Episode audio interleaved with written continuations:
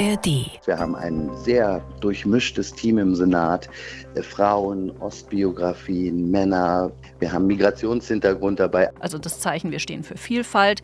Und zweitens auch ein klares Signal der Abgrenzung von der AfD. Man merkt schon, die Berliner AfD, die ist durch Badenbergs Nominierung schon ziemlich nervös. News Junkies. Verstehen, was uns bewegt. Ein Podcast von RBB24 Inforadio. Bruno Dietl und Henrike Möller hier. Heute ist Dienstag, der 25. April. Auf an die Arbeit. Herzlichen Dank für alles. Und jetzt geht's dann auch bald richtig los. Auf an die Arbeit, Henrike. Das ist der Wahlsieger der Wiederholungswahl vom Februar, Kai Wegner von der CDU und sehr wahrscheinlich Berlins neuer Bürgermeister. Am Donnerstag wird der Spandauer, wenn nichts dazwischenkommt, im Abgeordnetenhaus gewählt. Die GroKo hat eine stabile Mehrheit von 13 Stimmen. Der Koalitionsvertrag mit der SPD, der steht seit Anfang April mit dem kreativen Titel Das Beste für Berlin. Aber erst jetzt am Wochenende haben auch die Berliner SPD-Mitglieder ihr Go für die Berliner GroKo gegeben. Das Ergebnis war knapp. Nur 54 Prozent der Berliner SPD haben Ja gesagt. Aber es ist eine Mehrheit. Das war für Kai Wegner einfacher. Beim CDU-Parteitag haben alle mit Ja gestimmt. Klar, die CDU übernimmt nach mehr als 20 Jahren wieder das Rote Rathaus. Das Team aus Senatorinnen und Senatoren steht auch. Seit gestern Abend sind auch alle Namen offiziell. Da sind ungewöhnliche, da sind spannende Leute dabei. Ein ehemaliger Musikmanager und eine Verfassungsschützerin zum Beispiel. Diese neuen stellen wir euch heute vor.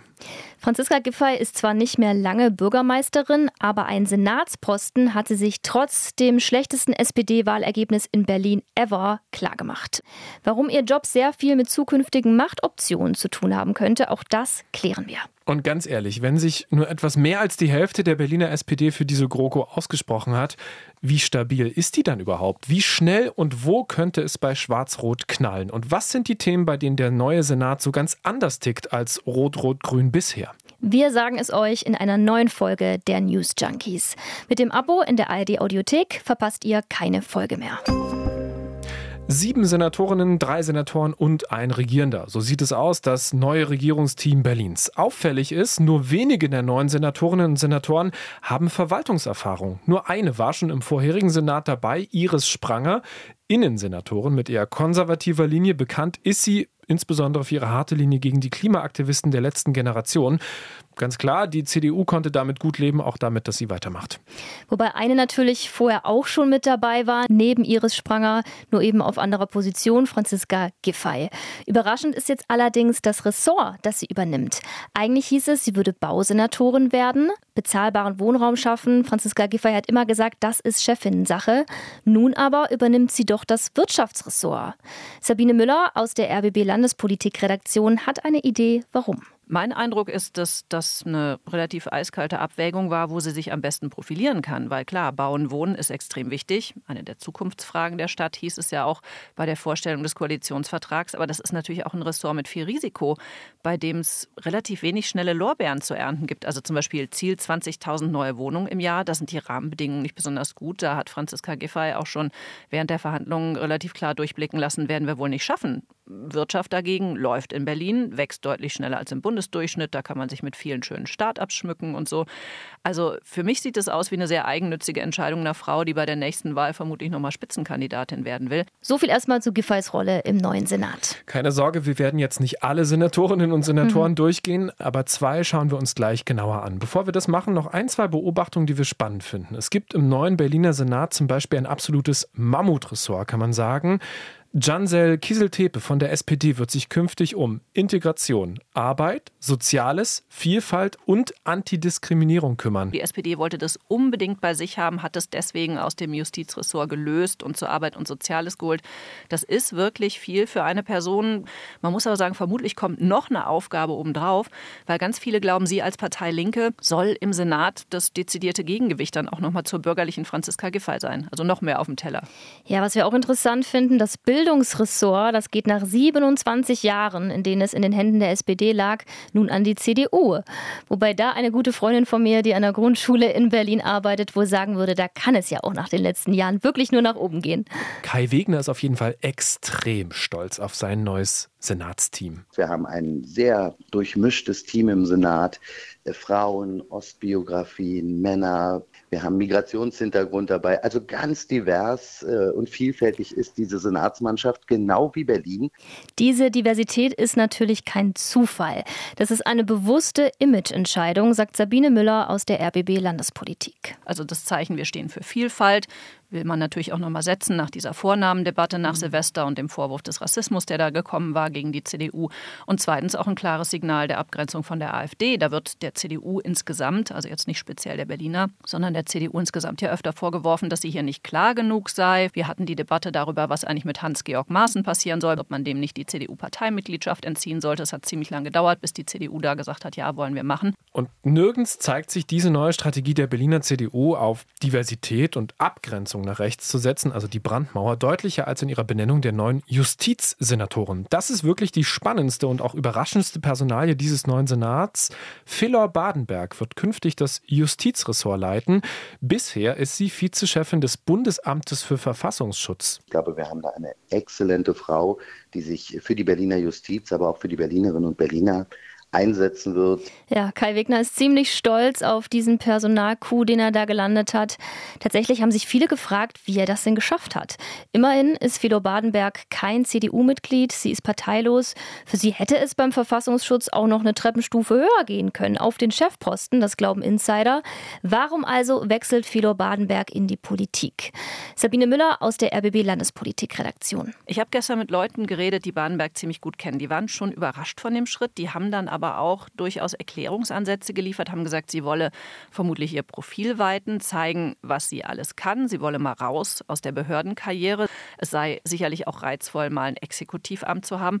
Und die Einschätzung war, Justizsenatorin in Berlin, das wird nicht der Endpunkt ihrer Karriere sein. Nicht nur, weil sie erst 47 ist, sondern weil sie richtig gut sei. Dazu noch Frau, Migrationshintergrund. Also alle Voraussetzungen, noch viel zu werden, an welcher Stelle auch immer. Felor Badenberg ist 1975 im Iran geboren, in Teheran, der Hauptstadt, als Zwölfjährige ist sie dann nach Deutschland gekommen, hat dann in Köln Jura studiert mit dem Schwerpunkt Staats- und Verfassungsrecht und ist auch schon, wie gesagt, eine ganze Weile beim Bundesverfassungsschutz. War dort Abteilungsleiterin in den Bereichen Rechtsextremismus und Rechtsterrorismus sowie Cyberabwehr, war Referatsgruppenleiterin in der Abteilung Spionageabwehr und seit Sommer 2022 ist sie Vizepräsidentin des Bundesamtes für Verfassungsschutz als erste Frau überhaupt im Leitungsstab.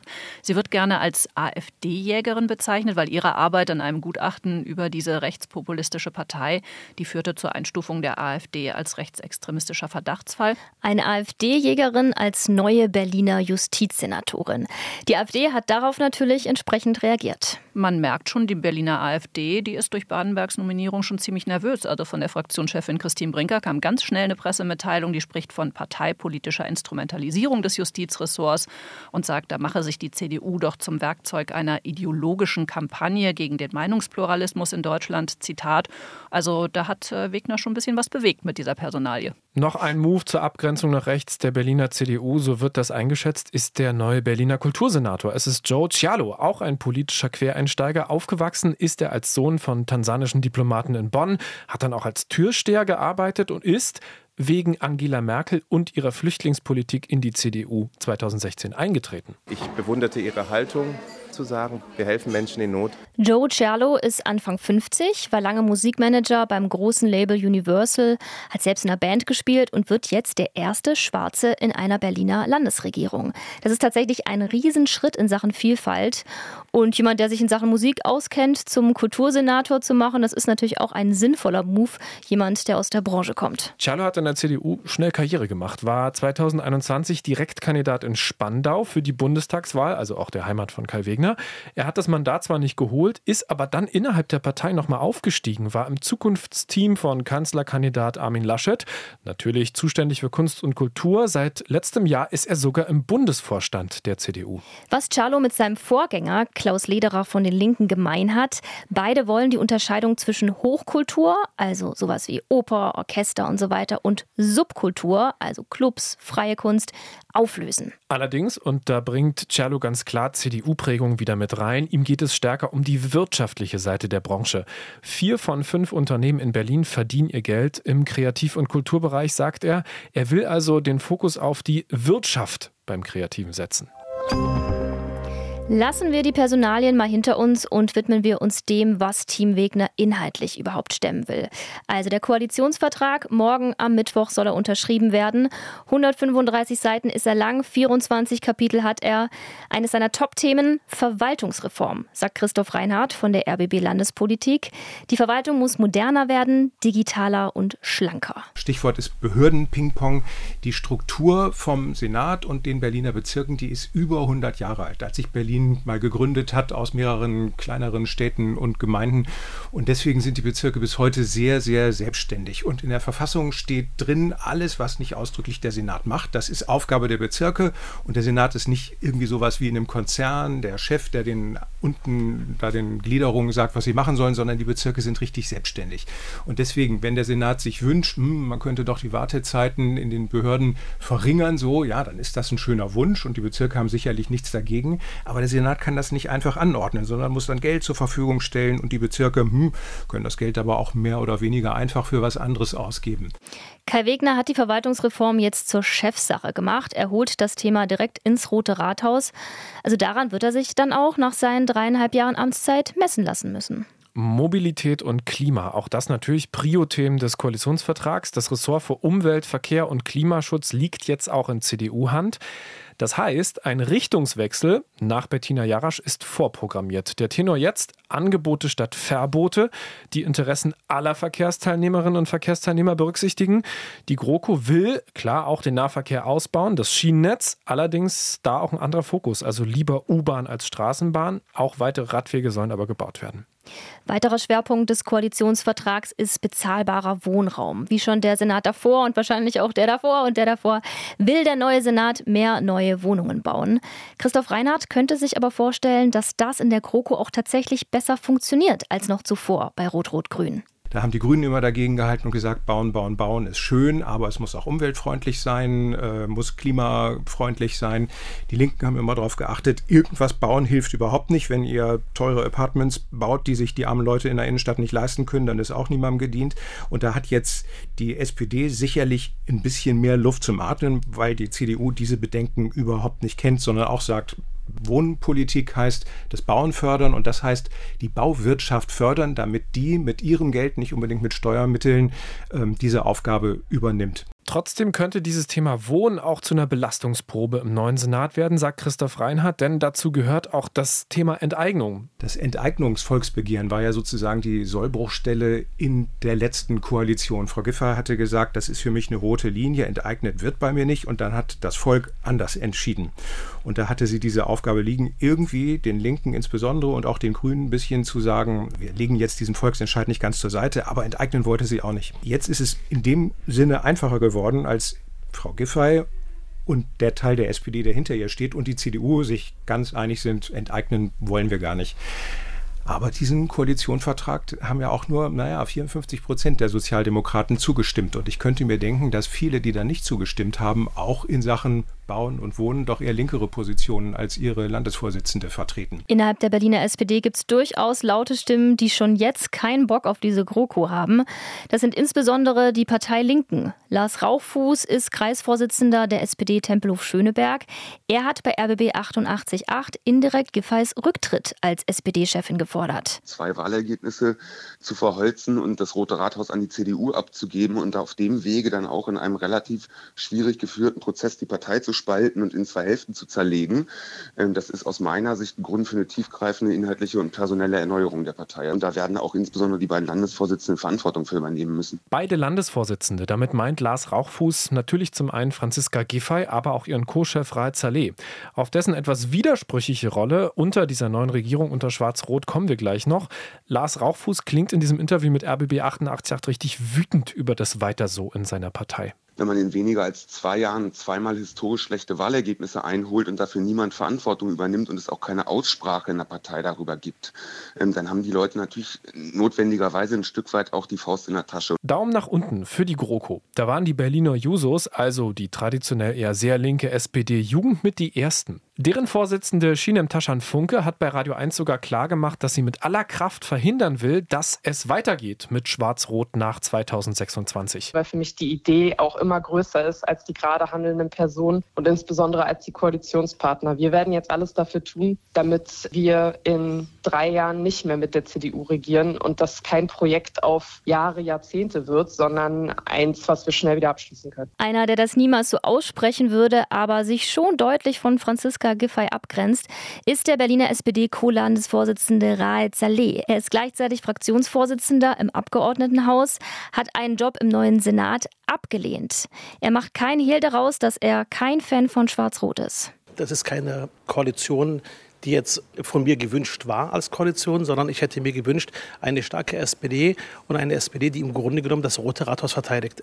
Ja, und was heißt das jetzt konkret für ihn und seine Arbeit? Ich selbst werde als Fraktions- und Landesvorsitzender die Arbeit des Senats kritisch begleiten. Das klingt so, als ob die SPD die Opposition gar nicht mehr braucht, denn die gibt es ja schon in der eigenen Partei. Raad Saleh kann die SPD-Mitglieder verstehen, die mit Nein gestimmt haben. Ich glaube schon, dass viele gesagt haben, sie wollen lieber in die Opposition. Andere haben gesagt, sie wollen Rot-Rot-Grün fortsetzen. Andere hatten auch mit der Personalie Kai Wegner Problem. Das heißt, diejenigen, die Nein votiert haben, haben aus unterschiedlichen Gründen Nein votiert. Und unsere Aufgabe ist das, durch gute Arbeit Arbeit am Ende zu sagen, die SPD, sie kann streiten, aber die SPD findet immer zusammen, davon bin ich immer überzeugt. Was für ein Job für Saleh. Eigentlich ist er kein Fan von Schwarz-Rot, muss aber als Landesvorsitzender der SPD das Ding durchziehen. Wie gefährlich könnte diese große Ablehnung der SPD-Basis der schwarz-roten Koalition werden? Eine Konsequenz könnte sein, dass Franziska Giffey ihren Job als Berliner SPD-Chefin bald los ist. Das entscheidet sich im nächsten Jahr. Der Lichtenberger SPD-Politiker Kevin Höhnecke, der auch im Berliner SPD-Landesvorstand ist, der hat im Tagesspiegel Folgendes gesagt. Meine Mutterstadt hat schon viele Politiker erlebt, überlebt oder genießen dürfen. Niemand ist unersetzlich. Aua, sich im Senatssessel zurücklehnen und entspannen. Danach sieht es also für Giffey nicht aus. Das hat uns auch Christoph Reinhardt aus der RBB Landespolitik nochmal bestätigt. In ja, spätestens einem Jahr, glaube ich, wenn es darum geht, wen wählen wir denn wieder in den Landesvorsitz, wieder Frau Giffey und Herrn Saleh oder doch jemanden ganz anderen, da wird es dann spätestens interessanter. Ja, Franziska Giffey selbst weiß das natürlich auch. Das merkt man auch schon an der Reaktion auf die Frage, wie es mit ihr als SPD-Chefin weitergeht. Da ist jemand ordentlich angefressen. Wir haben nächstes Jahr reguläre Parteiwahlen. Da steht diese Frage an. Jetzt steht diese Frage nicht an. Mal ganz losgelöst von diesem Streit, den die SPD mit sich klären muss, wird es denn innerhalb der neuen Landesregierung unter Kai Wegner vielleicht harmonischer als bei Rot-Rot-Grün? Da haben sich Herr Giffey und Jarasch zum Schluss sogar öffentlich behagt. Christoph Reinhardt sieht beim neuen Senat ganz gute Anzeichen. Ehrlich gesagt, da bin ich ganz offen und würde das gerne mal sehen. Jetzt auf dem Papier und verbal sind die viel freundlicher miteinander, haben sich gegenseitig alle Teppiche, rote und schwarze Teppiche ausgerollt und ganz viele Zugeständnisse gemacht im Koalitionsvertrag. Das sieht erstmal gut aus. Aber das war ja bei Rot-Rot-Grün und Rot-Grün-Rot anfangs auch nicht anders. Mal ganz provokativ gefragt, was würde passieren, wenn Franziska Giffey nächstes Jahr als SPD-Chefin auf Landesebene abgesägt wird? Wackelt dann auch der schwarz-rote Senat? Die GroKo ist stabil, weil die SPD sich jetzt festgelegt hat. Und so stabil wie die SPD ist, so stabil ist auch diese schwarz-rote Koalition. Wie stabil das Team Wegner ist, das werden wir dann ab Donnerstag sehen. Und wie immer gilt, lasst sie erstmal anfangen zu arbeiten. Die haben ja auch nur drei dreieinhalb Jahre Zeit und keine komplette Legislaturperiode. Jetzt, wo die CDU das rote Rathaus übernimmt, das ist ja das schwarze Rathaus, da bräuchte doch Berlin eigentlich einen neuen Claim, oder? Ja, und wer könnte da besser helfen als der Erfinder von Arm aber sexy, Klaus Wobereit. Er hätte für Kai Wegner auch schon ein Motto. Vielleicht für ihn selber schwarz, aber schillernd. Schwarz, aber schillernd. Ich finde, das passt auf jeden Fall schon mal modisch ganz gut zu unserer Stadt, wo man ja gerne überwiegend All Black Everything, alles schwarz trägt. Ja. Das waren die News Junkies. Wir melden uns morgen wieder. Macht's gut. Ciao. News Junkies. Verstehen, was uns bewegt. Ein Podcast von RBB24 Inforadio. Wir lieben das Warum.